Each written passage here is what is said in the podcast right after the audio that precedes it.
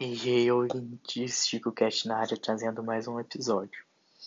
Então, galera, hoje eu vou falar para vocês sobre os livros que eu mais gosto.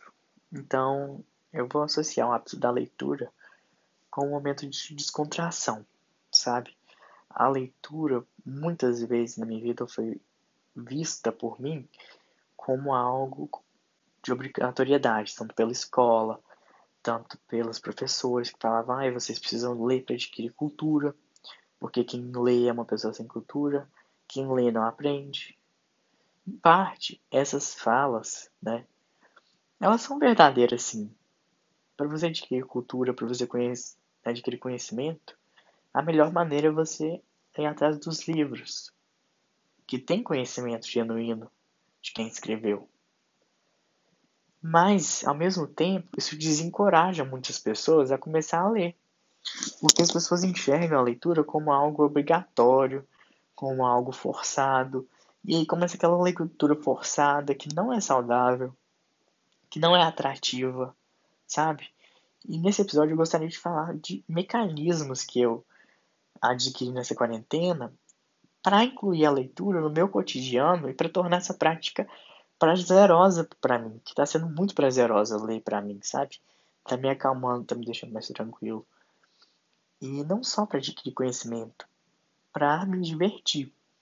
Bom, a primeira dica que eu podia dar para vocês é vocês descobrirem tipo de livro que realmente agrada a vocês. Tem alguns temas é, de livros que realmente são muito.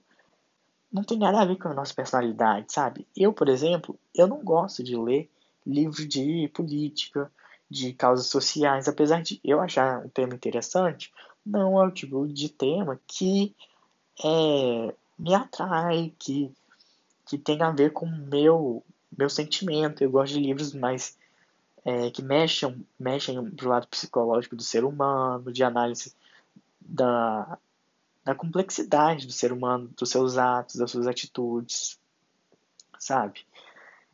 E eu tava lendo alguns livros, tipo assim, que eu adorei, adorei nessa quarentena, que foi Terra Sonâmbula, que eu li por causa do vestibular, mas também porque eu comecei a ler, adorei, que é um livro do Mia Couto, que é um escritor moçambicano, que ele narra no livro é, o pós-guerra civil em Moçambique, né, em que o que mostra as ruínas, né, um menino e um idoso, né? O menino não lembra quem ele era, andando sobre o que restou de Moçambique depois da Guerra Civil Moçambicana, né? E aí o livro é, mescla dois relatos, um relato do, do, do de um de outro menino, né? Que é um diário que esse menino que está com o idoso encontrou num carro que estava queimado. E aí, nossa, é muito interessante o livro e no final as duas histórias se conectam, mas eu não vou falar o que aconteceu. Outro livro que eu também gostei muito foi Mayombe, do Pepe Tela. Pepe Tela, ele é um angolano que ele vai falar sobre o movimento de libertação da Angola contra os colonizadores. Né? A Angola é no movimento comunista libertador angolano e mostra o, os conflitos internos entre os grupos, né? Que dentro de Angola existiam diversos grupos rivais que disputavam pelos territórios e que tinham uma, uma rixa muito grande, né? Esse livro mostra realmente essa guerrilha comunista contra os coloniza colonizadores e dessa união dos povos africanos para combater os colonizadores. Eu adorei esse livro. Super recomendo, é, Mayombe. E Outro livro que eu li também que eu gostei muito chama Desonra. Desonra também é de um africano do sul, mas agora é da África do Sul. E esse escritor ele mostra o que é a África do Sul pós-apartheid. Para quem não sabe o que foi o apartheid, foi um conjunto de medidas segregatórias que aconteceram na África do Sul, né?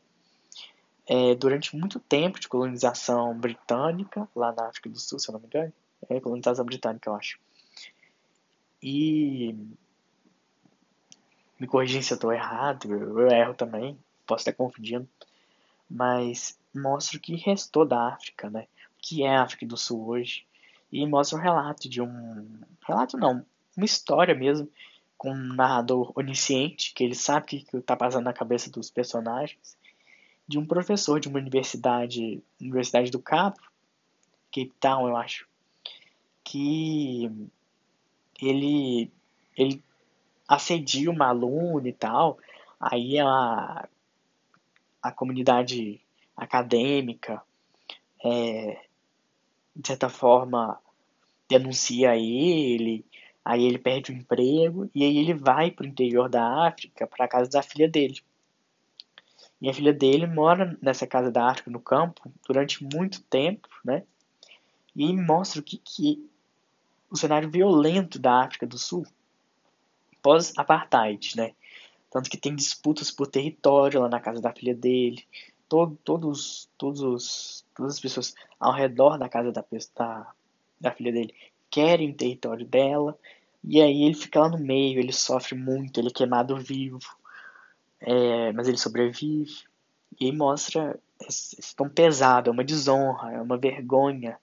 Ele envergonhou a outra menina e ele é envergonhado. Então mostra um karma também na vida dele. E é uma leitura muito, muito densa, mas eu gostei muito porque me tocou. Uma leitura muito forte. Eu recomendo muito esses três livros. E o bom da leitura é você ler com prazer. Sem essa pressa de acabar, né? E é isso. Eu espero que vocês tenham gostado desse episódio. Beijo, fiquem bem, fiquem em casa.